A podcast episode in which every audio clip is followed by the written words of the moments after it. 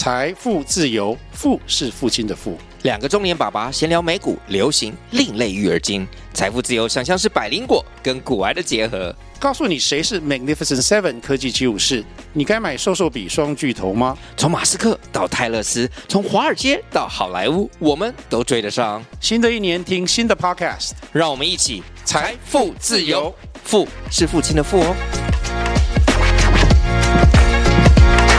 我觉得心态上，大家还是应该最终都是会去拥抱这种新工具啦。嗯，不拥抱它也没有，也我们也不可能抗拒它，对不对？因为它它就已经实际在我们周遭发生。如果你不拥抱它，那你就是被比你会用 ChatGPT 的人取代掉了。对，没错。据说、传说、听说、谣传、耳闻，天哪！我的世界怎么都是这种讯息啊？您收到过假讯息吗？资讯爆炸的年代，各种真真假假的讯息，我们怎么样才能够聪明不受骗？欢迎收听《新闻真假掰》，假讯息拜拜。我是黄兆辉，这里是由台湾事实查核教育基金会所制作的 Podcast 节目。Hello，大家好，我是兆辉，欢迎来到《新闻真假掰》。今天来到现场要陪伴我们一起提升科技资讯与媒体素养的好朋友是台大资讯管理系的教授孔令杰，阿杰老师好。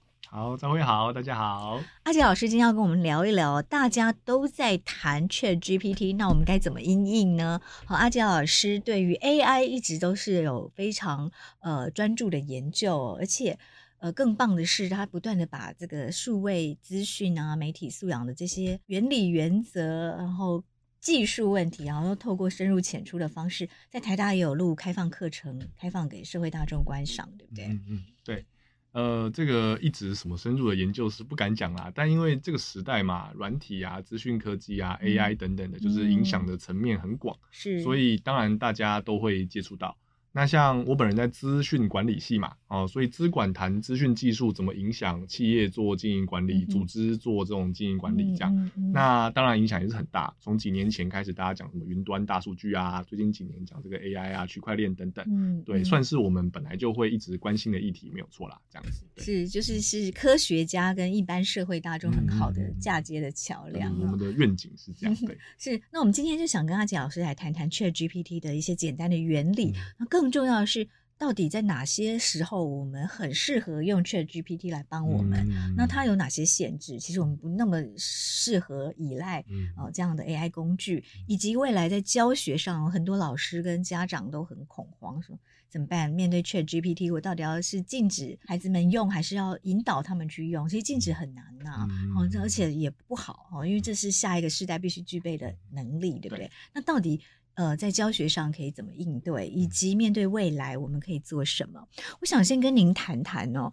最近啊，有一个热议的话题，就是马斯克哦，还有一些比如说苹果的联合创办人啊，他们公开呼吁，有一千三百个科学家，他们公开呼吁说，哇，现在的这个大型强 AI 的开发，似乎有一点点，呃，就是可能会对社会和人类造成很深远的风险。嗯、哦，所以他们联名说要求，是不是我们可以把这个呃 ChatGPT 的这个开发 for 之后有更进步的技术，我们是不是可以先暂停六个月？嗯、大家先停下来，好好想一想，说我们怎么样用安全的方式啊，让 AI 不会影响到呃社会跟人类的负面的啊、呃、风险？您怎么看这个公开的呼吁？嗯。诶、欸，整体而言，我觉得大方向上应该是没有错的，大家可以嗯、呃、往这个方向去思考。那基本上我也大致上是支持，但讲详细一点的话是这样：AI 会持续发展嘛，或者任何新科技会持续发展，嗯、正常情况下基本上就是军备竞赛。假设我开公司啊，然后我就停下来六个月，哎，然后你们公司持续发展，对，对，那对我公司一定是相风险相当高嘛。嗯，那假设是国家跟国家之间，其实也差不多意思。嗯，或者讲人人之间好了，就我们讲讲我自己是哦，我们大家都要求学啊，找工作啊。那你的朋友们都在学新科技，就我一个人停下来六个月，坦白说不太可能。对，实际上不太可能。就重视科技伦理的人停暂停六个月，那你就不知道不重视科技伦理的人这六个月会做出什么事来，对不对？对啊。那我虽然没有证据啊，哈，但比如说啊，马斯克也有签名，那你就说，哎、欸，那我们特斯拉接下来六个月都不搞 AI，我是不太信啦。对，所以呃，这只是一种表态，对不对？对，或者是一种对呃 AI 这样发展的一些提醒啊。但我觉得这个提醒有一点道理哦。嗯、比如说，大家想象我们这个社会上有很多专业人士啊，比如说建筑师的产品，假设叫做房子好了，嗯、房子政府是会管的嘛，你不能乱盖，对吧？啊，这个面包师傅做的就他叫面包，嗯、也是不能乱做、嗯、啊，他可能会检查一下什么的。但城市设计师写的城市好像不大有被监管，至少这个监管的力道确实相对于其他产物比较小。以前可能是因为啊，就软体嘛，帮你算算 Excel 上面的数字啊，算错了，大家也就笑一下就算了。对，但以后的城市显然影响很大，是什么帮你开车的啦，或者是那一类的哈。它如果今天这个城市被误用，或者里面有缺陷，对我们大家都会造成很深远的影响嘛。嗯、所以随着科技的发展，监管的力道如果变强。坦白说，应该是会发生的事情，没有错。那他们出来呼吁，我觉得也是合理的。嗯，虽然我是不相信六个月停下来会发生，但呼吁和大家来关心，我觉得是合理的。是，又提醒大家科技伦理的问题、嗯、是非常重要的，所以必须要有一些呃安全的协议，嗯、对不对？然后有一些治理的系统来管控 AI，不至于。反而我们发明了一些工具来消灭人类，哈。对于这样的恐慌，您怎么解读啊？AI 会真的是到消灭人类吗？只能说天下没有不可能的事情啊，但我是不觉得几年之内会发生啦。嗯，为什么？对，呃，很多理由啊，就是如大家所知，AI 现在大致上有点像是有一个人，他耳朵很好，听得懂你讲什么，然后呢，脑子很好，就是知道很多事情，会然后讲话也很厉害，对，但比较像是没有手脚。对，他现在的最大局限是他只有脑，他没有手跟脚。对对对对对，就是我们以前科幻电影常看到的什么大型机器人啊，发射镭射光这种还没有出现嘛，而且看起来也一时之间好像无法出现。短期内 AI 能做到的事情，就比如说开开车，嗯，好，那开车当然是挺恐怖的一件事情，它可以摧毁个人，但暂时不至于摧毁全球嘛。所以好像我觉得暂时不会发生。嗯，就算是讲。大脑那一块好了，就是我们一般都说弱 AI 啊，强 AI 啊。那以前 AlphaGo 不是会下棋嘛？是，我们就哦，这是很强的弱 AI，因为它有特定的任务。嗯，弱 AI 跟强 AI 的分别在哪？啊、呃，一般是这么定义的，就是弱 AI 就是有特定任务。嗯，对。那它在特定任务上可能表现得非常好，例如它下围棋可以下赢世界上所有的人，嗯嗯、呃，或者是像比如说很多的，航对对对，导航也算是一种嘛，嗯、他导航的速度明显比我们大部分的人都快很多，是这样。但是它你不会问 AlphaGo 这个下棋机器人，你不会请他帮你，比如说呃导航，反之亦然，嗯、对，嗯、所以以前的这个弱 AI 基本上就是对特定任务。我们就拿出特定的资料集和特定的这种计算模型，嗯、我们就想办法训练出一个弱 AI。嗯，嗯，对。那想象中的强 AI，基本上就是它什么东西都可以处理，啊、就是像现在 ChatGPT 这种通用型。对对对，通用型对。那有人认为啊，这个 ChatGPT 啊，让我们正在从弱 AI 过渡叫强 AI。当然，也有人说 ChatGPT 就是强 AI。嗯。那这个就即使是学界，也是有很多不同的人的不同的看法。嗯。对。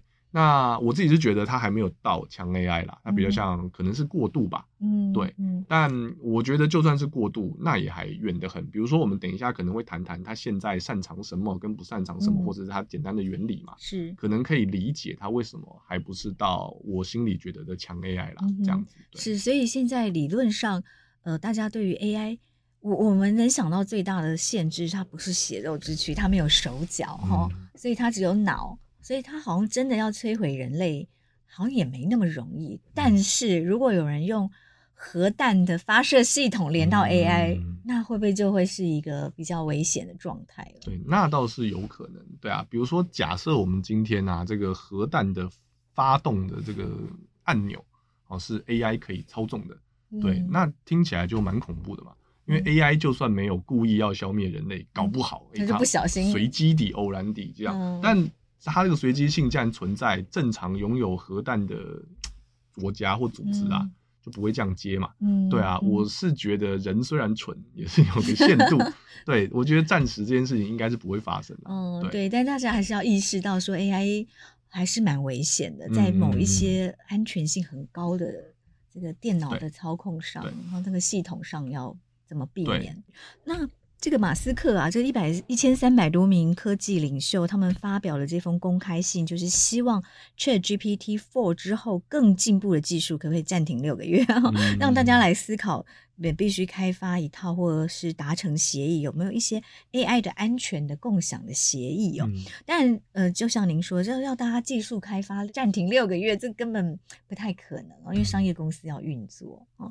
但是他们有在公开信里面有提出一些问题，我觉得蛮有趣的。嗯，比如说他们会提到说，现在这个 ChatGPT 之后啊，有造成非常多的假讯息。嗯，那是不是应该要让机器这样子 AI 工具用来作为政治宣传，哦，作为假讯息的来源，然后充斥了我们的生活周遭？嗯，您怎么看？这个我觉得也是一个立即的，大家就应该要关注，嗯，然后甚至可能要比如说立法，嗯，来探讨的事情。嗯，呃，首先啊，就即使是以前，大家也知道网络上充满假讯息，是对。那有些假讯息是人写的，嗯，也有些假讯息是用比较特定的弱 AI 写出来的，嗯、对。那这种事情在网络上一直流窜，基本上会造成很多的伤害嘛，对。那不管是谣言啦，造成恐慌啦，或者是为特定的政党或国家服务，都不是我们乐见的，对。嗯对，那尤其 ChatGPT 出来之后，嗯、这个假讯息的状况可能就越更多了。对，因为大家问他的问题，他的回答里面真真假假，嗯、你可能已经真假莫辨了。那这些东西会更大量的出现在网络世界。对，那比如说，假设我完全没有恶意好了，我就想查询，嗯、呃，比如说某一家餐厅好不好吃吧。假设，嗯、那因为 ChatGPT 基本上现在就是你问他什么，他都会稀花的乱讲一通嘛。对，所以他都会想办法回答你。对。比如说我问某家餐厅好不好吃，他稀里哗啦讲了一堆，假设我就信了吧。嗯。那这个跟事实当然可能是有出入的。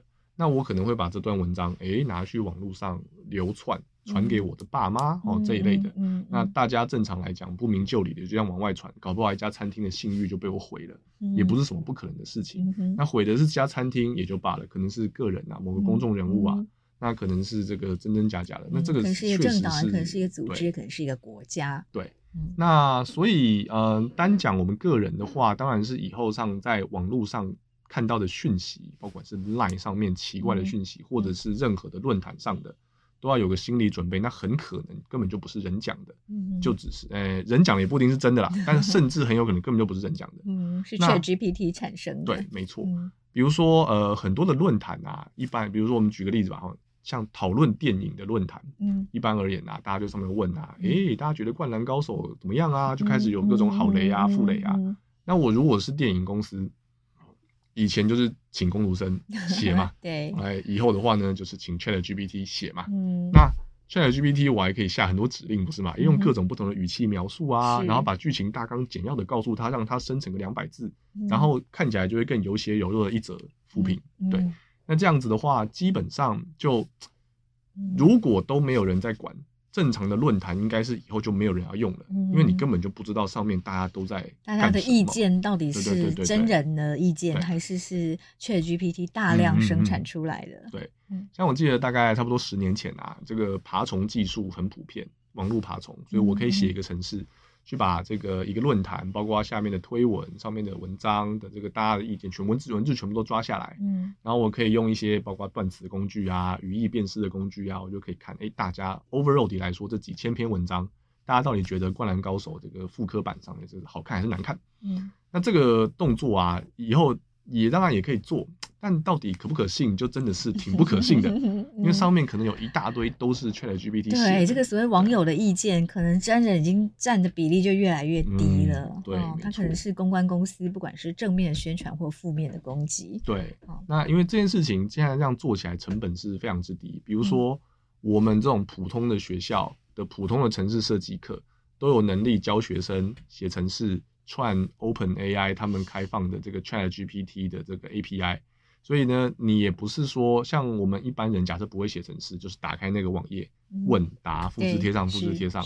但这件事情完全是程式可以自动化的，嗯、所以我完全可以写一个程式，看着某一个论坛，嗯、然后我也不要一天放个两千篇，一下就被发现了嘛，嗯、我就一天放个五篇、十篇、十五篇，然后在各种奇怪的时间，嗯、对，然后我也不要三更半夜发，一下就被发现了嘛，嗯、我就是要在那种正常人上班的时间发。所以你可以用不同的账号，然后 ChatGPT 因为可以产生，嗯、你问他同一个问题，他可以产生各种不同的回答，对对对对对，所以看起来好像是不同人的意见，但其实都是来自某一个公关公司的操作。对，对我可以每放八篇负评。就放两篇正评，然后再 放一篇无关紧要的，嗯，那整个看起来就一定是越来越像真的啦。嗯，对啊，所以呃，当然会让认知操作好像变得更容易，带风向这件事情更容易，然后所谓的网友的意见会变得更是可能是更容易被操作的。对，像以前大家会在网络上带风向嘛，一个议题出来，赶快先抢先讲，所谓的网军，对对对对对。那这件事情，呃。如果啦都没有人管，或者大家人们找不到合适的方式管，那可能这件事情真的以后也不用带了，因为根本就没有人信。嗯，或者是你会带到风向的，就只有一群什么都信的人。如果是这样还好呢，嗯，就是如果大家真的因此对于所谓的网友啊、网络的意见都不信，可能还好一点。但万一你信了，对你这么容易被带风向的话，那真的未来还蛮可怕的。就是大家真实的意见，人的意见在哪里？因为我们说尊重言论自由，但是如果那都是。大量大规模的用 AI 工具生产出来，但其实机器的意见，然后不是或是特定的人的特定族群意见的时候，我们很难收集，或者很难看到真正的民意在哪里。对，那嗯，那当然我也很难预测以后会发生什么事啦。哦，不过可能可以想象一下，比如说啊，今天如果有一个类似像 PTT 这种匿名论坛，嗯，基本上匿名论坛。那我们大概都要怀疑它对不可信的程度一定是更高。是。那假设，但但现在这世界上还是有东西可以信。然后比如说啊，好像这样有有一些这个朋友啊，经常在 LINE 上面传一些五四三的嘛，就跟你说啊，哎，菠菜跟鸡蛋不能一起吃啊，吃了的话你就会怎样怎样。这种讯息也没有说一定都是假的，但如果这一则讯息。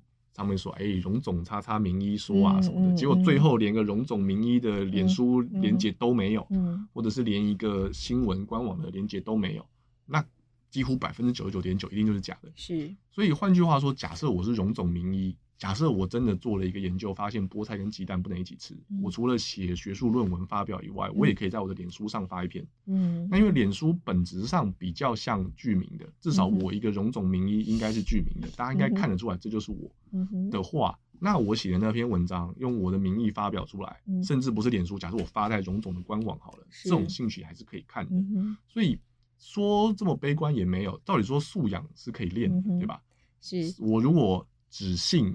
有，比如说官网有连接，有剧名，对消息来源变得更加重要。大家要去确认说，你这个讯息到底是在哪里看到的？那你要有自己有溯源的能力，比如说他个人的官网或者这个组织的官网，嗯，好，我们能够回去看，这变得更重要。对对。那马斯克他们这个一千三百名科学家啊，他的这个暂停 AI 研发的公开信还有提到哦几个问题，我觉得非常有趣。嗯包括他们除了提到这个作为政治宣传跟谎言，已经让 AI 工具变让变得更更容易充斥假讯息之外，他们还有提到说，我们应该将所有的工作自动化，包括那些令人很有成就感的工作嘛。嗯，可是明明有一些人做了一些事情是很有成就感的，可是现在要被 AI 取代了，我我们应该这样做吗？嗯、好，说甚至他们也在问说，我们是不是应该去开发最终可能超越我们人类，比人类更聪明，然后取代人类的这个 AI 工具？嗯、那我们应该要冒着失去对文明控制的风险吗？这个这这这些问题您怎么看？嗯，先讲第一个比较简单一点，就是那个成就感跟自动化这件事情。如果问题是这么的一般性的话，那我的答案比较偏向，对，我们还是要开发。嗯，比如说古早的年代啊，我很会骑马，对，骑马的技能比朋友好，嗯、可能就觉得很有成就感。嗯，我就找了一份工作，比如说当马车司机啊，马夫。嗯，于是呢，我就可以在大街小巷的载人啊，就是从就是古代的计程车司机嘛，嗯，可能也很有成就感。嗯但有一天汽车就发明了，那我就失业了。是，虽然我很可怜，但这是终究是会发生的事情。因为汽车，嗯，先不谈那个污染的部分的话，汽车确实比马车有效率。对，也让人的这个移动的距离就突然拉远很多，甚至飞机，对不对？对，没错。你看，古代要是没飞机，相隔两地，可能真的就一辈子再也不能见面。对，但没有人会阻止飞机发生嘛。嗯，所以成就感还有很多种别的啊，比如说小弟我大学教授专长之一就是挑学生写的错字。对。学生写那个什么鬼英文啊，一下子 S 漏点逗点这种，你在正式的文件或者是论文上，终究是不能发生的嘛。是，所以我很擅长挑错字，或者是挑写的不好的地方，我也是很有成就感呐。但确实很花时间，所以这种事情如果真的有好的 AI 工具可以帮我先做掉百分之八九十，是。我虽然很遗憾，但我还是得用。嗯，对，虽然它为您的价值还有更多更重要的方面，虽然它剥夺了我一点成就感，但我还是得要用。所以我倒是觉得，我们就该开发就开发，该自动化就自动化。对，基本上一定每一个时代都会出现新的挑战，那新的发挥的空间，那新的科技会取代一些旧的，嗯，然后就会产出新的任务。对这件事情上，我个人是比较乐观。对，嗯，是。那人类可能要去做一些比较不一样的工作，对对对，对，对，对，对，比如说是呃，ChatGPT 这样的 AI 工具的发明，让坐在办公桌、坐在电脑前的工作，好像就被取代的可能性比较高，对不对？对，就哪些工作容易被取代，啊、哪些比较不容易？嗯比如说啊，这个传统上大家都要做非常多的文书工作，在 Word、Excel、PowerPoint 上面做。老板给你一份文件，叫你做成简报五页，嗯，或者是老板给你一份五页的简报，叫你写出一篇文章，嗯，或者是老板给你一个，哎，本公司上个月的所有的这个销售记录啊，叫我整理出什么三个趋势之类的来，哎。这东西如果让 AI 做，至少先做出一个草稿来，显然对大部分的人都是很有帮助的，就节省很多时间，对不对？可以让我们参考。嗯，像微软前阵子才前几天才刚发表它那个 Office Copilot，嗯嗯，我还没有试，但看起来很精。对，好像给他几个字，他就可以做成简报档案做好。对对对对对对对。那它的其中一个 demo 是，我就给你，比如说就像刚刚讲的，上个月本公司的所有的销售记录。以前的话，我们就做个枢纽分析表，可以看一下男生女生啊买的这个习惯有没有不太一样啊，周间周末啊什么的。现在可以直接跟他下指令，还不是跟他说帮我用男生女生做枢纽分析表，示帮我看看这里面有什么有趣的发现，来三个吧。可以给一个这么对，他就会来三个。对，我也是觉得蛮省的，但理论上这种事情。以前确实是蛮 routine 的，嗯，就您想象，假设我在一家公司上班，假设本公司是卖饮料的，好了，嗯，哦，什么 Combine 啊、五十岚啊这一类的吧，嗯嗯，那一定每个月每个月大家就要看一下上个月的绩效怎么样，出了新品就要看一下新品在南部北部卖的如何，是，一定就会有一大堆同仁每天的工作，呃，或者每个礼拜的工作。就是嘚嘚嘚嘚嘚嘚检查弄啊，枢纽分析表啊，画折线图啊。嗯，嗯，那这个等级的事情，当然现在已经很多程度都是被一些，比如说 Power BI 等等类型的工具有帮上很多忙。但我们还是期待更好的工具会让大家的精力不用花在整理资料、嗯，整理文书上。嗯，对，任何的公司里都有一大堆人在忙忙这件事情，很辛苦啊。就算是大学教授，偶尔也要写一大堆表单啊。嗯，对，所以。如果我们不用做这种事情，理想上啊，理想上，嗯、人的时间花在更有意义的地方，嗯、哼还是比较好的。嗯、对。另外一个，这个马斯克他们提出来的问题呢，就我们是否该发展最终可能超越人类、比人类更聪明，然后来取代人类的 AI 工具？嗯，对于他的提出的这个提问，您的看法又是什么？这个问题相当哲学性啊，因为呃，我现在就有点后悔小时候没有认真学哲学，因为聪明啊、智慧啊，都是看我们怎么定义这件事情，对吧？是。比如说，假设我请呃 Google 帮我搜文章，搜得又快又好，对吧？那我假设请这个一个电脑城市帮我看哪一天的机票比较便宜，嗯，做的也比我好，好像我们不说它很有智慧，嗯，对吧？诶但是比如说 ChatGPT 啊，我问他问题，他回答我，哎，这样好像有智慧，好像没智慧。对，就是包括这个 AI 到底要翻成人工智能还是人工智慧？嗯，到底什么样叫做智慧？这有非常多的讨论，对不对？那嗯，哲学帮助我们比较知道自己在干嘛，人之所以为人是什么？对对对对对。嗯、那让我们来假设，大部分人都像我一样，没有什么哲学素养，好了哈。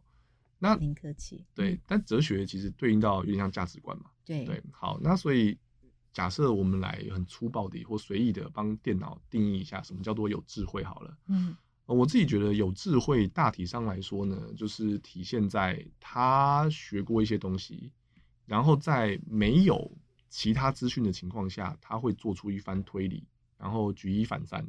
啊，这个算是比较低层次的智慧啦。至于高层次的那种什么村里的长老什么那种，先不管。嗯哼，就是有智慧的话，他应该要在缺乏资讯的情况下，可以做点推理。嗯，这个我觉得好像应该要。目前 AI 还做不到。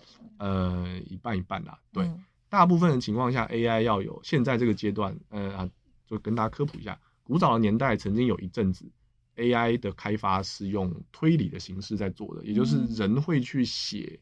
规则说你看到红灯要停、嗯、那一类的，对。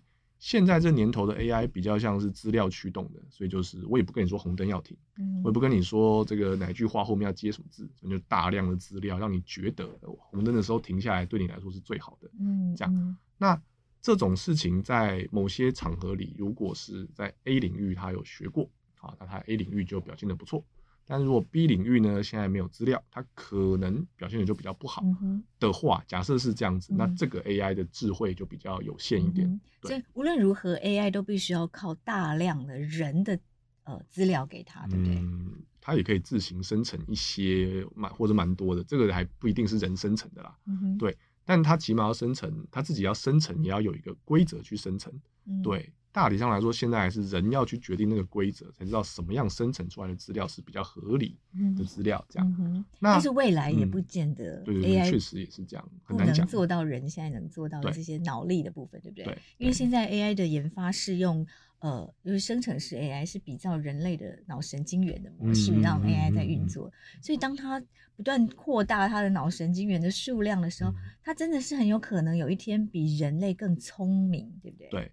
那我觉得，呃，如果我们暂时先不在意什么叫做聪明或智慧的定义，它比人聪明，我觉得是很有可能的。至少在很多面向上，应该是都会有发生。那这会不会不妥？我个人是觉得，嗯，没那么不妥。就是如果有一天那件事情发生了，我觉得，嗯，好像很合理，也是该发生。就像我用 Excel 一张表在那边，枢纽分析表啪的一下做出来。我不会说，哎呀，可恶啊！你怎么做那么快啊？哈，就是我们就会用它来做接下来的事情，对啊。所以 AI 在很多事情上，如果表现得比人好，甚至是人可以学习的对象，我觉得是可以接受的。对，那当然相对应的，哪些场合可以用，哪些场合不能用，这个可以大家可以讨论。所以有点像回到这封公开信啊，我相信人会一直研发下去。但是哪些东西可以被商业化、市场化，被拿出来做成产品来给大家用，这个可能会管。比如说，要是人类真的有天惶恐起来，大家说以后 ChatGPT 这个网站给我关掉，API 给我关掉，不准用，哦，被发现我就宰了你，不是不可能嘛？这个是可以约束的，大家可以立法讨论这件事情不准用啊。当然，我不是说支持啦，我只是说这是可以的。所以研发一定是会一直研发下去。但人们可以挑我们觉得 OK 的东西拿出来给大家用，这比较可能啦。嗯，对。那接下来就是管理的事情了嘛。你看，像 COVID-19 搞得我们这么惨，不是有阴谋论说这其实是实验室做出来的？嗯、对啊。那原则上就是我们要管好实验室嘛，你不能让东西莫名其妙的就流出来。嗯、但人会继续研发下去是没有错。那我们接下来啊，想跟阿杰老师谈一谈 ChatGPT。到底适合用在什么样的状况？那哪些状况其实就不见得那么适合？然后或者是在使用的时候，我们要提高警觉。嗯，我们先来谈谈 ChatGPT 最适合用在哪些状况下？嗯，好啊。那呃，大家可能都有对 ChatGPT 的原理有一点浅粗浅的认知。嗯、简言之呢，它就是在写文章。那你可以更理解为它在创作。哦，所以虽然用起来很像问答问答，很像聊天，但本质上他在创作。他利用网络上的，或者是说他被得到了大量的文字资料来模仿，或者是说来想象任何的一句话后面接什么字，理论上是最合适的。那这件事情呢，因为本来就没有标准答案，所以他在生成文字的时候也是随机的。对。所以大家可能有试过，或者您没试过的话，可以试一下。你一样的问题一直问他，对，他每次都讲不一样的答案。对对对，他可以生成各种不同的答案。嗯、好，那基于他在创作啊，所以让他创作没有标准答案的东西，基本上应该都是蛮合适的。嗯、那标准的范例有以下几个，第一个就是你给他一些基本关键字和一些简单的呃概要，嗯、你请他扩写你需要的内容。嗯、比如说，假设今天呢、啊，哦，我要写一封公开信给我的学生们。跟大家说，哎，这个下礼拜要期中考啦，哦，那、嗯、大家要留意一下，我们的考试的范围是哪里到哪里。然后呢，如果大家想要这个好好练习的话呢，以前有考古题怎样怎样。嗯嗯嗯然后呢，大家虽然考试很紧张，但不要紧张哈。不不不，假设我要写个这样像这样子的一封信，以前当然就是自己就这样打了嘛。现在的话呢，你可以把几个关键字给 ChatGPT，就说，哎，帮我写一封信，信上要提醒我班上的学生如何如何。然后呢，呃，特别提醒他们事实是考试时间地点如此这般。然后呢，如果要复习的话，如此那般。接下来我就可以开始。做我的发挥了，我就希望他语气怎么样哦，语气柔和一点，然后尽量鼓励大家哦，我就可以加类似这样的关键字，是基本上就很像我有一个小助理或者小秘书，我跟他讲什么，他就写什么，他就会啪的写出一篇草稿来，可能只需要十五秒之类的吧。写出草稿来了以后，我当然不用照单全收嘛，拿来看我哪里需要改，哪里我就改。那这个有很多好处坏处。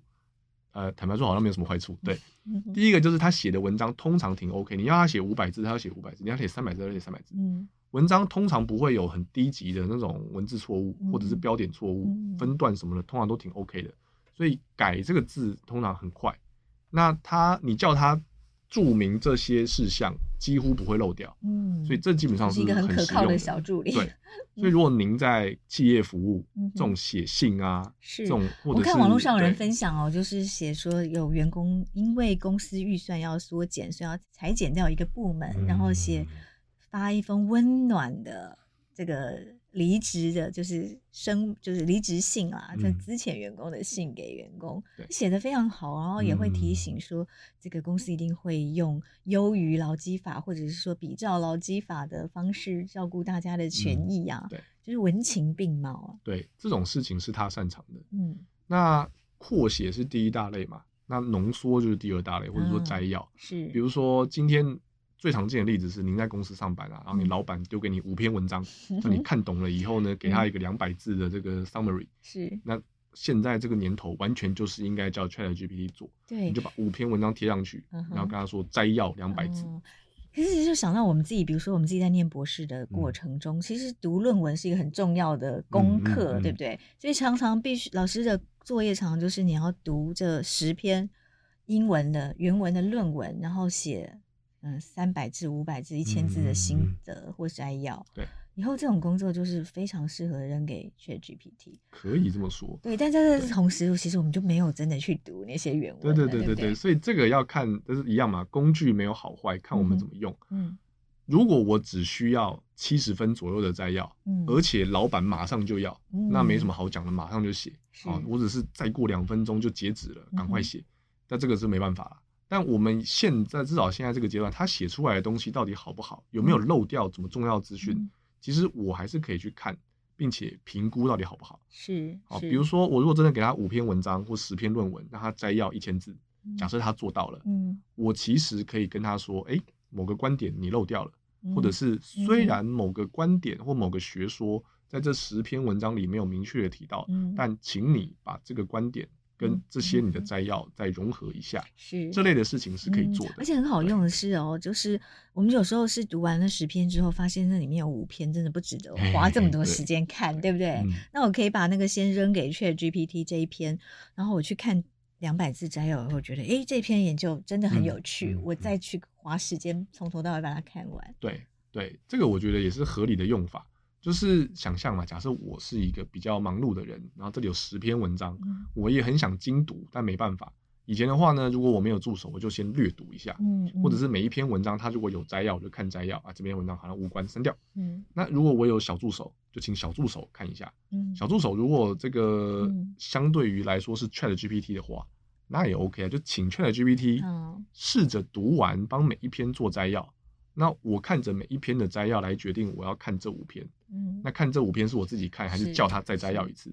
所以我们每个每一个人都有主管职的这个 好处了哦，等于我随时都有一个秘书助理带在身边，他会帮我先整理我要的资讯，然后我再决定我要不要花时间在哪里。对，所以第一种是扩写，第二种是浓缩嘛，对，第三种是改写，改写，改写也很挺很多种啊。你本来假设有一封，比如说前辈留下来的某一封信，嗯、这封信呢，就是你跟供应商要吵架的时候的什么什么的一个写法。现在你又想要来照抄。但是现在假设你知道这个供应商假设比较大咖好了，所以你想要写的语气更柔和一点，嗯、那你就把这封信贴给 ChatGPT 说把语气变柔和一点，这种事情他是做得到的。嗯、反过来说，语气变强硬，他也做得到。嗯，哦，那加入某些事实，他也做得到。简言之，就是各种意义上的改写，甚至换语言嘛。所以把一篇中文的文章叫它翻成英文，呃，这个通常都翻得很不错。英翻中大致上也还 OK，嗯哼，好，那别的语言我就不熟，所以你叫他翻日文，他也翻得出来；叫他翻德文，他也翻得出来。是一个非常好用的工具。因为我一个字一个字慢慢翻，恐怕是有可能翻得比他好，嗯，但是我没那个时间，对，请他翻一版出来，然后我再修一下。是，通常对呃，如果你只需要八九十分左右的翻译成效，嗯、那应该是很 OK。是我们甚至可以结合您刚刚说这几种功能了，对不对？嗯、其实实务上也蛮多朋友在做了。对对对对对，扔一篇英文的学术论文给他，嗯、跟他说给我一个五百字的中文摘要，对对对对 他很快就可以做得到。对。对所以，呃，这些是他很适合做的事情，基本上都是创作，是文字型的创作。嗯、所以，ChatGPT 很适合用在写文案啊，嗯、呃，这个浓浓缩摘要精华以及扩写啊、改写、啊。那其实，如果是对于这个虚构的小说，其实就更、嗯、更适合了，对不对？对，那这也是一种创作。不过现阶段的话，大家如果用过，或者是您去用用看，嗯、大概也有体验。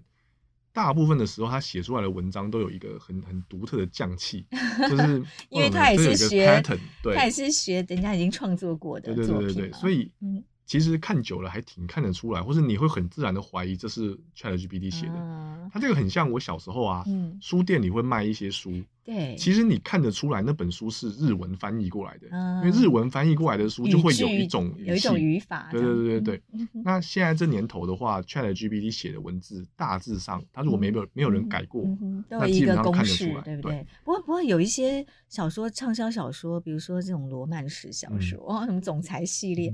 本来好像也就是这样子哦，就是每每一本其实公式都蛮像的。那这种工作以后很容易被 AI 取代。对，就呃，比如说伟大的诺贝尔文学奖的小说们，是通常都挺清新脱俗的。哎，脱俗应该是说跟一般人的作品是不一样的，对吧？这种东西我相信短期之内 AI 写不出来。AI 的东西它套 pattern 的能力比人强很多。嗯，对，但是 unique 的创作。是 AI 不一，哎，至少通常啊，它是比较没有那么容易做到。嗯，对，是我自己身边有一些作家朋友已经开始用 ChatGPT 来作为小说的各种可能性的尝试哦，就是变成给他们灵感嘛，说哎，我给了他一段故事，看他会怎么接。嗯嗯，对。那所以比如说啊，前几天我班另一个班上期中考，考的大家也是考的乱七八糟的然后，就考的不太好啦。那我就想说写一封信，我要来鼓励大家一下。嗯哼，我后来想一想呢，这封信我就从头到尾都自己写了。显然写出来的语气啊，那个嗯，假设有温暖度指数好了，应该比 ChatGPT 写的稍微好一点。意思是说，学生如果看到我用 ChatGPT 写一封鼓励人的信，嗯、其实就没有什么鼓励效果嘛，感觉这个老师就是只是想要应付一下而已。嗯、对，但现在这个阶段还没有办法让 ChatGPT 轻易的生成一个跳脱它 pattern 的。这种呃文案，嗯哼，所以如果您真的需要 unique 的文案，那这个时候人会需要自己写，嗯，对。对，但你可以参考 ChatGPT 的一些范本，没错，对，或者像您刚刚提到，假设我今天在创作，那反过来说，我个人的思路其实也是很有局限的，对，这个时候呢，有一些人会跟编辑讨论啊，会跟朋友讨论啊，可能会有新的灵感，那跟 ChatGPT 当然也可以讨论。简言之，它生成什么东西，你判断要不要拿来用，这个判断力会让我们的这个用起来会更顺畅。这样子，嗯嗯、对，是，嗯，好。所以阿杰老师跟我们分享了一些 ChatGPT 很适合做的事情啊、哦。嗯、那有什么事情是他其实不太擅长的？我们尽量就不要这么依赖它，嗯、或是使用的时候要提高警觉的。嗯，现在这个阶段啊，他对于回答这种事实型的答案还。不算擅长，因为就如前面有提到了，它这个原理本质上是创作，它其实不是查询再搜再再摘要。我不知道下一代或下下一代会不会变成查询后摘要，很有可能会。这个本质上不是是一种创作，这个点可不可以跟大家说明一下？对，就呃，比如说啊，假设你问他孔令杰是谁，啊，琵琶就写了一篇文章，有极高的几率。他会写的乱七八糟，根本就没这回事。可是他他就是用他二零二一年六月之前在网络上啊收集到的所有资料，然后来生成他的内容，对不对？对。可他怎么决定哪些资料是他要呈现给你作为回答你问题的答案？对。呃，虽然号称是二零二一年前的一堆文章，但就如大家所知的，你问他谁是啊？不要不要不要孔玲姐好了，你问他谁是孙中山吧。他其实不是去资料库里查出孙中山的资讯再摘要给你，他是根据他作为一个语言模型，他呢自行的噼啪乱写了一篇文章。对，所以他可能会跟你说，哎，孙中山是台大职工系教授，怎样如何？他的专长是什么？图灵测试什么什么之类的，就是完全就是乱写。对，就像很多人，为什么会这样？因为。它这个机制本身就不是查询，它这个机制本身就是创作。嗯、那比如说啊，今天如果你问他，呃，世界最高的山是哪一座山？然后据点，啊，他呢就会问他自己，这句话如果要往下接，怎么样接是最常见的？他在他的语料库里，就是世界上的许多文章，许多文章可能就是世界上最高的山是喜马拉雅山。它就有一定的几率会接触喜马拉雅山这个东西，对。但您多试几次啊，他可能会讲哦。你问他世界上最高的山是哪一座山？问号底下他跟你接 A 喜马拉雅山，B 阿尔卑斯山，D 什么什么什么的。因为世界上也有很多的语料其实是地理课的选择题嘛，所以他其实真的不知道他在写什么。他就是用一种几率最高的方式来猜测你想要它接龙接什么。对。所以它的接龙的也只是语气和文文字上的合理性而已，并不是事实上的合理性。它其实就根本就没有去查哪一座山最高，或者是孙中山到底是谁，所以他就会擅自的写出一篇文艺上呃和句法上都非常合理的文字。但是跟事实可能没有任何关系。嗯，这就是我们说他会一本正经的胡说八道。对对对对，现况的确是。对，你会以为他好像哇讲的头头是道，但他其实没有什么根据。然后现在这个阶段呢、啊，他生成的文字基本上也几乎在网络上是找不到一模一样的文字的，比方说真的是创作，嗯，这样。那所以你让他回答事实型的有有答案的东西呢，有高几率是答错的。嗯，对，有标准答案的事情。对，那包括您请他算数学，高几率会答错；嗯、请他写程式，高几率会写出一个相对又不相对的东西，这样子。嗯、那当然这件事情是有解决方案的，就是因为有标准答案的东西，理论上不应该用创作的方式来回答，是应该要用推论的方式，搜寻、哦、或推论的方式，嗯、比如数学可以推论。事实可以查询，嗯，所以很快，哎、欸，现在其实就有，但当然以后也一定也会有啦。嗯、就是 ChatGPT 可能会作为跟您沟通的媒介，嗯，你讲什么怪里怪气的话，用什么文法，他都听得懂嘛，嗯，他再去串接其他的推理型或是查核型的这种工具，嗯，然后把。正确的数学答案，正确的数学推推算的过程，或者是正确的知识，嗯，用合适的语法呈现在您面前，是这个，或者你就要给他更明确的，对，对不对？嗯、假设你今天查一个跟台大相关的资讯，你可能是不是可以限缩他说，请你到台湾大学的网站上。好，去确认一下下个星下个学期有哪些老师有开跟 AI 相关的课程。嗯，如果这样的指令是不是他就比较可以？呃，现阶段他是不行，因为如大家所知，他还在创作啊。嗯，但我相信下一版，或者是比如说 Bing 啊，Bing 不是号称要整合 ChatGPT，Bing 基本上有在做，只是还没有很完美。是，就微软它已经研发了 Bing 这样的搜寻引擎，是结合搜寻引擎以及 ChatGPT 的。对。那这个等级的事情，我相信三五年之内应该会做到相当好，对，所以三五年之后，诶，大家如果您三五年之后还在听我们这个节目的话，三五年之后很可能事实型的问题，你就都可以安心问他了。嗯哼，对。但目前是不是不能太相信他给的答案，对不对？对对对。然后重点是事实型的就不要问他了。对对，现阶段的话是这样子。对，是。那还有哪些是他的现在的限制？呃，还有一个就是刚刚讲到的一般性跟独特性吧。就是你要请他做出很独特的东西不容易，嗯、对，他做出一般性的东西比较容易，嗯、对。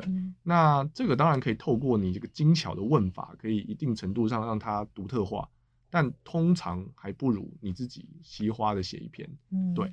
所以呃，现在这个阶段呢、啊，如果希望你的文字可以感动人，好、嗯，那让他帮你写的成功率稍微没有那么高，嗯，大概是这个感觉。对是。那面对这个 ChatGPT 的这个浪潮哦，教学上要怎么应应？有很多家长、很多老师也都在讲说，那怎么办？哦，我我们要怎么来教小孩？我们来教下一代，嗯、不一定是小孩，甚至您在大学里面，我想您在台大。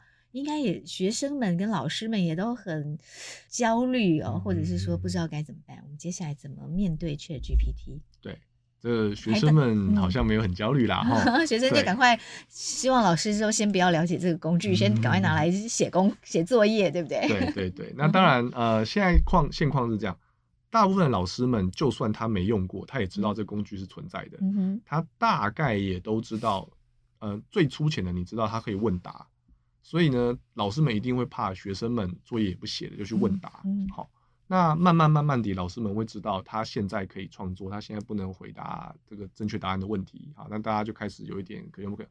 但我觉得，这首先第一个还是心态上。嗯，呃，台大其实讨论过。那我虽然没有跟台大的两千多位老师都聊过，但聊过的基本上意见都是一致的，嗯，就是精神上是要倾向开放和拥抱，嗯，因为你挡不了嘛，没错，对，所以你不会禁学生用 Google，嗯，你禁的是他 Google 完了以后复制贴上，对，他如果 Google 五篇十篇浓缩成自己的话，那很 OK，是，ChatGPT 逻辑上也是一样，如果学生问他完了以后照抄，嗯，也不查对不对，也不管行不行就照抄。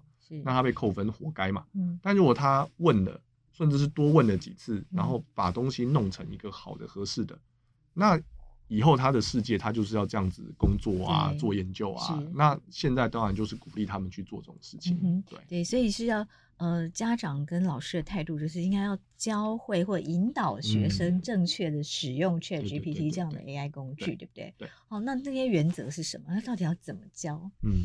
呃，正确的使用大概至少有两个面向，嗯、一个是呃这个技术上就是如何使用，另一个就是心态上就是什么场合可以用，什么场合不能用，嗯、用的时候什么注意事项。先讲后者吧。好、首先呢，第一个不能剽窃，嗯、不能不是自己的假装成自己的。对，以前的年代就是你不能复制贴上不引用嘛。嗯嗯嗯、现在的话，一般的官方指引，包括我们台大公布的官方指引也是一样的。嗯、如果我的课要请学生做任何事情，我应该要跟学生说，你可以去用 ChatGPT，但是如果你用它得到了某一段话，你要引用，甚至你违改了以后引用，嗯、你应该要注明这是你用 ChatGPT 写出来的。是是，那要标示清楚。对，这个我觉得有很多很多很多很多意义。第一个就是呃，对老师来说，我可以比较好一点的评估学生的能力。嗯，假设学生都引用，但都不讲，我可能会以为学生都很烂或都很好。对，那我的教学没有办法跟着做调整。第二个就是学生有一点让帮助大家都养成这种负责任的态度，就是我的就说是我的，不是我的就不要说是我的。所以有的时候是责任才知道谁负，有的时候则是我知道我还有需要加强的地方。其实这个是就是引注或标注消息来源，这本来就很重要，对不对？我们传统写论文也是要求说，你从哪一本书上得来的 idea 概念，你要引注嘛。对对对对对，那只是现在这年头，貌似这件事情更需要强 调。因为以前他不引注，如果我有去查，是查得到证据，一模一样的。对，那现在这个阶段还比较像劝导或者是鼓励啦。嗯，他如果真的不引注，我就只能用蛛丝马迹乱猜了。对，那嗯意义不大。对，所以现在这个比较像是态度的养成啊，这样子。对，这是所以开放使用，但你要标注你这一段文字是来自 ChatGPT 的内容。对对。那另一块是技巧上呢，就是如何能够利用 ChatGPT 这个工具达到更好的效果。是这个呢，就很像以前啊，我们也会教说，哎，学生们如果要比如说学写程式，他要怎么样善用网络论坛，善用 Google 上面的资讯帮他写。嗯、这个你不教，嗯、初学者还真的不会。是对。那其他很多领域也是一样的，像比如说呃新闻啊、法律啊、嗯、教育啊这些领域。不教学生如何做文献回顾、文献搜寻，他真的也是乱搞一通，就很浅。对，所以这方面应该一定是有办法可以教的。那您怎么教？可以跟我们分享一下。对对对，我讲几个我自己做过，但我不保证这一定就很好，只是大家就各种试试看嘛。对，第一个就是你出题目的，我我啦，我出过几个题目，出题目的时候直接跟他说，来，现在任务是长这个样子，底下就开始 step one two three。Step one 就说你把题目贴去 ChatGPT 问问看，看他答什么，你就给我写下来，五分。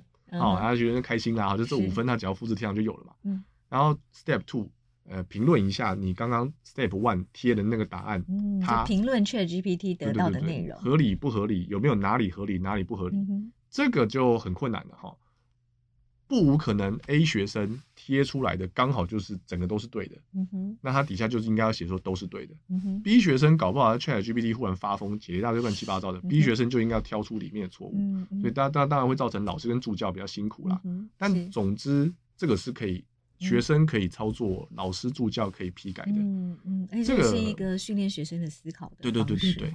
一是让学生知道，哎、欸，有个工具在那边哦，他用个几次，他自己遇到其他问题，他可以去用嘛。嗯。二是也是让学生知道，哎、欸，这个不一定会出正确答案。嗯。那当然，我出这个题目的时候，我基本上题目会有一点复杂度，所以大部分的时候出来应该都有些错，然后再请学生在里面挑错。嗯。那所以让学生也知道这东西不是完全可靠的。那，哎、欸。这个时候问题就来了，学生用什么能力去评论这东西好或不好？对，相当于是他其实就是要学会这个学科教的东西，是，不然他就无从评论他讲的到底对还是错。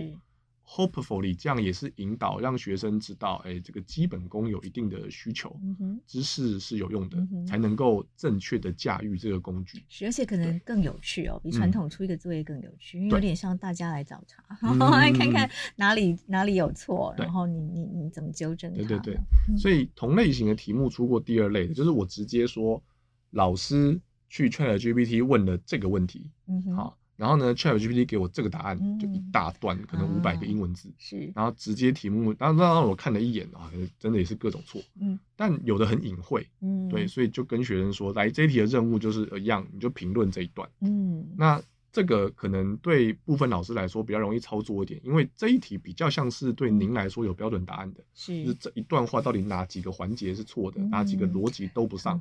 老师跟助教可能比较好批改一点啊，对。对，那对学生来说是一个好的练习，嗯，再加上这个有点跳脱以前我们的能力范围，因为你要我一个假设我懂很多好了，嗯、你要我故意写一篇错的文章，还不是这么容易啊，嗯、对。那普通学生，你找他来教他写，一定就是满地都是错嘛，他也没办法搞得很像真的。ChatGPT 就很厉害啊，明明是错的东西讲得很像对 的，对，所以特别适合拿来给学生做这种思考啊，然后这个 check 他的这个理解这种练习。是，就是如果学生不知道怎么写，他可以来参考台湾事实查中心的查核报告。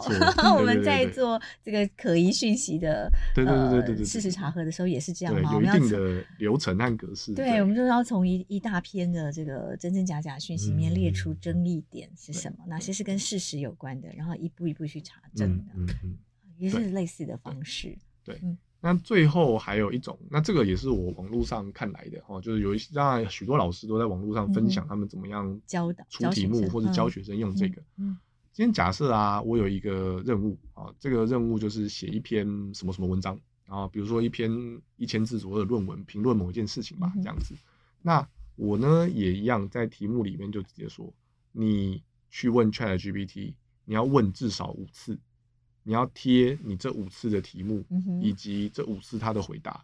然后呢，我们会啊，然后你要告诉我，你觉得这五次的哪一次他答的是最好的？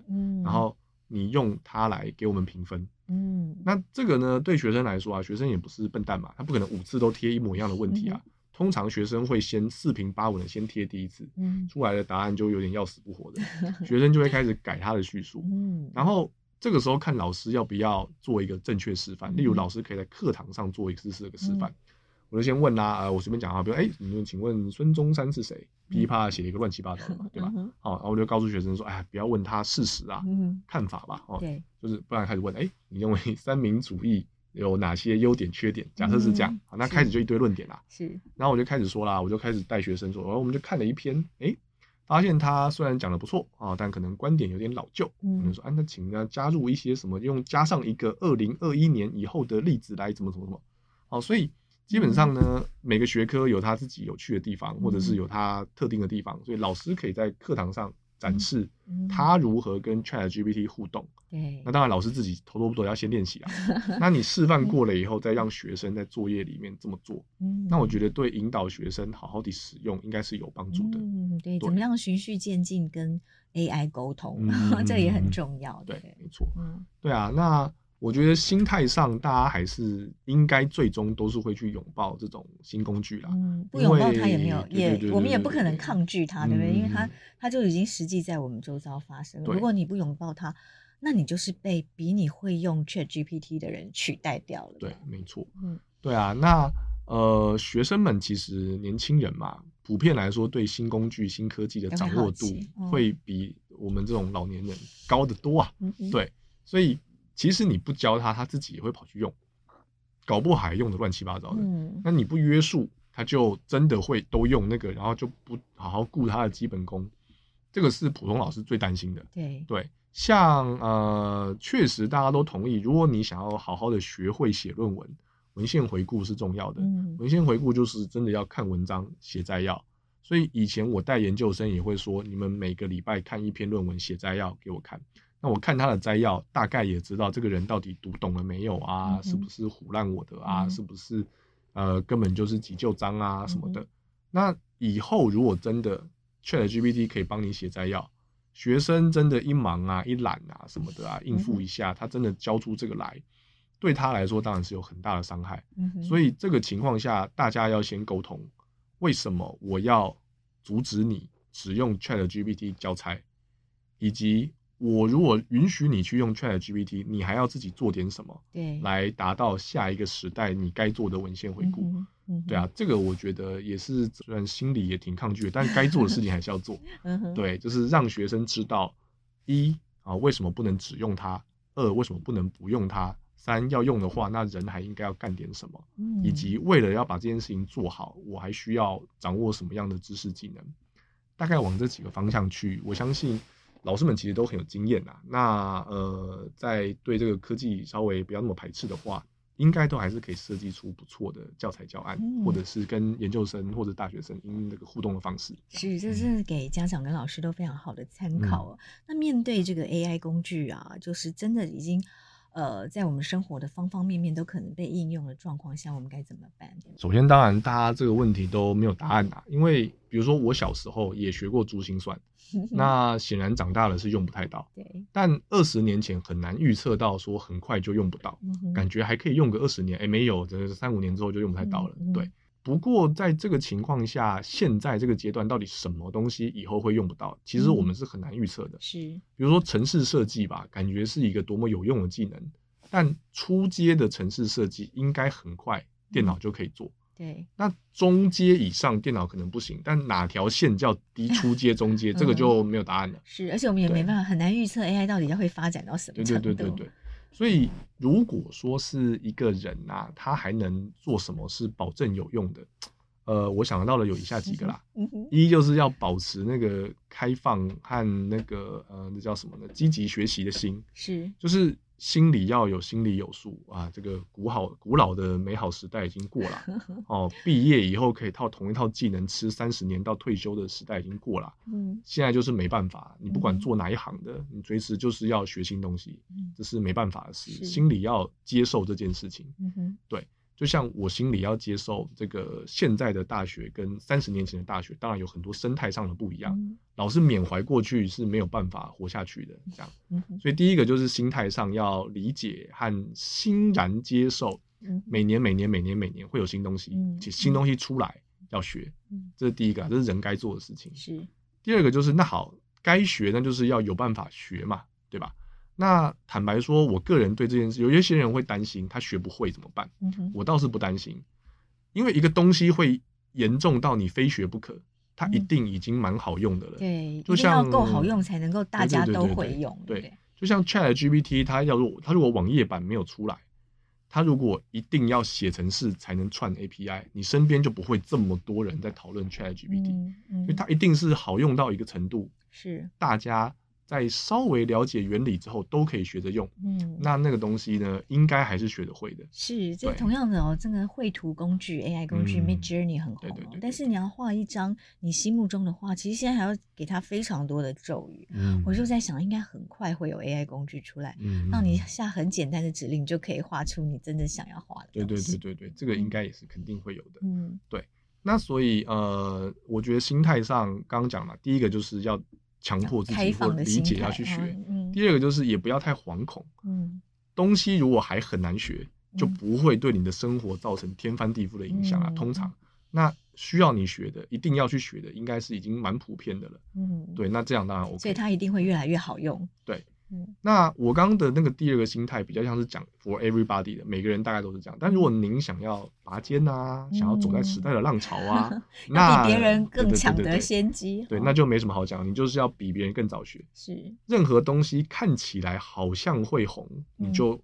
猜一些东西会红，是啊，像现在第一批学会用 Chat GPT 还有 Midjourney 这样的 AI 工具人，现在都已经在大量的开课了，这也变成他的商机，对不对？他来教大家怎么运用这些工具。区块链刚出来的时候，大家先观望一阵嘛，有人就会跑去试试看，哎，发了一笔财，那也是他的，对，谁叫他比较有眼光吧？他比较有好奇心，比较乐于学习，对，所以这个我觉得大概就是，如果你想要拔尖，那在。东西才在萌芽的阶段就投资你的时间，嗯、那这个也是应该的啦。对，最后一个就是软实力会比以前更重要，我觉得是这样。软是实力包含人格特质，什么不服输啊、耐性啊这类的，也包含跟人际之间的人际关系、嗯、交流、表达、互助合作的精神、嗯、等等各式各样的。嗯、对，因为一定程度上。我活得越像机器，越容易被机器取代嘛，嗯、对吧？我如果只会处理 routine 的事情，只会听命令做事，嗯、然后呃，我不会跟人合作，嗯、我没办法表达自己的情感，那当然就比较容易被取代啦。嗯，比如说表达这件事情好了，呃，有办法把事实用很精确的方式表达出来是一种技能，很不错，也很有用。但这个东西可能有一天 AI 可以取代或者是帮上忙。嗯、那相对之下呢，好好好的把自己心里想的话表达出来，哦，跟妈妈说什么我爱你啊，嗯、跟老婆或者是先生说什么什么啊，嗯、或者是比如说诚恳地抱怨你不喜欢他的那个部分，这个其实很困难，而且我们大部分人都没有这个技能。嗯、但如果有，那肯定就有些时候就派上用场。对，所以各种人心里的这种或者是什么什么感情啊、温暖啊、软实力啊。坦白说，是一定会更有用啊。嗯，就我们不用再这么大量的做很多记忆性的工作，对对，去背诵很多东西，填鸭式教育。因为你现在再怎么样填鸭都比不上 ChatGPT，对不对？它的记忆力一定比我们好。对，所以那我们就要去发展其他的，然后更多思考，就是那人到底那个价值在哪里？人之所以为人的本质是什么？哦，对啊。那在学生呢？学生他可能也就不用再花。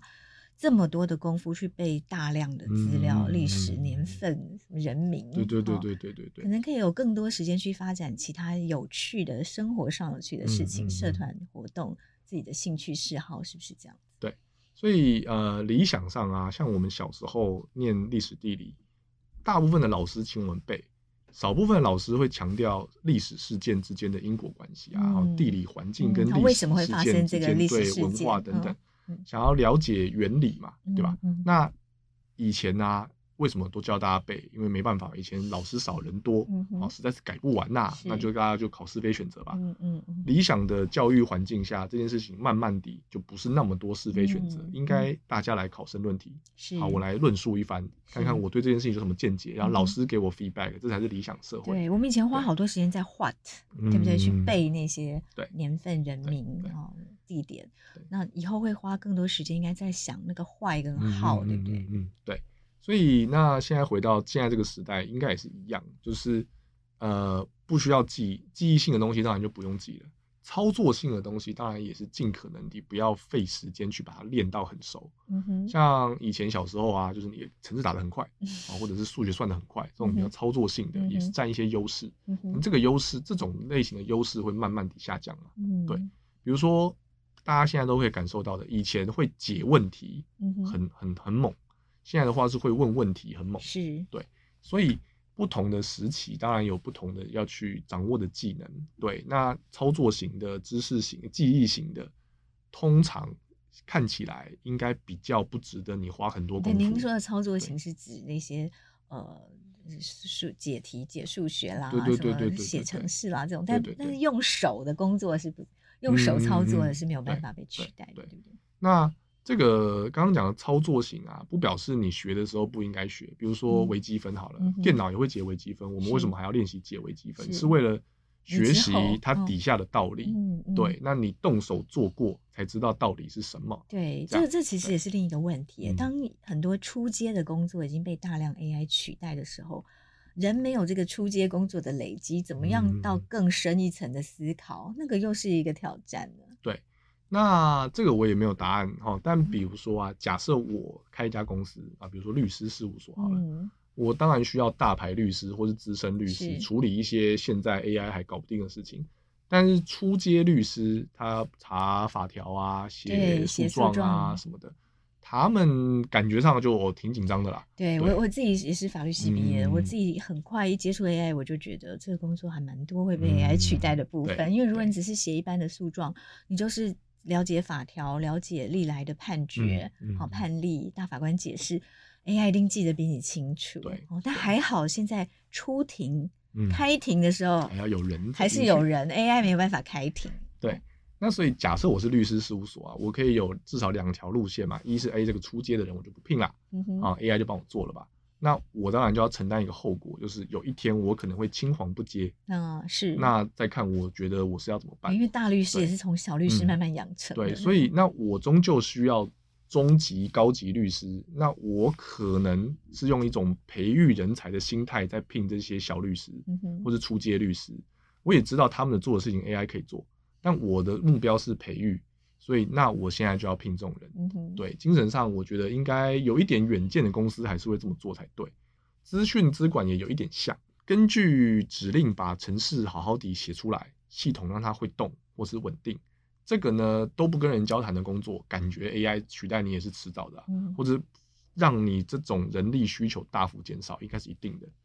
那至于确认委托方，就比如说我们是资管嘛，通常都是公司里的 IT 啊，嗯、什么会计部门、财务部门、生产部门，嗯、他们到底需要什么？嗯嗯，这个能力那就很重要。是对。那像比如说呃，各行各业其实都是这样子啊，哦。出街的人力，那种不用跟人交谈，只要接收指令做 routine 工作的，一定会越来越，这种工作会越来越少。但我是也挺乐观的啦，就是表示这个地方不需要再吃掉这么多人力，人就可以去做更多 AI 做不到的事情，它可能更有趣。对对，那是什么？当然每一个人得要自己去找。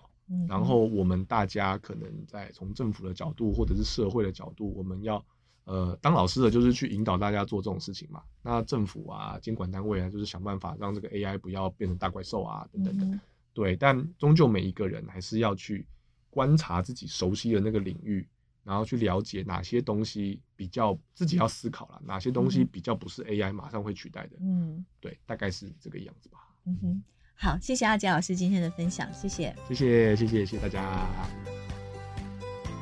谢谢收听《新闻真假掰》，这里是由台湾事实查核教育基金会所制作的 Podcast 节目。我们将陆续邀请各行各业的朋友来畅谈媒体议题，陪您一起增强对假讯息的抵抗力，让我们都能和假讯息说拜拜。欢迎您订阅留言，告诉我们您的意见和观点。如果您喜欢这个节目，别忘了给五星好评，也帮我们多多分享哦。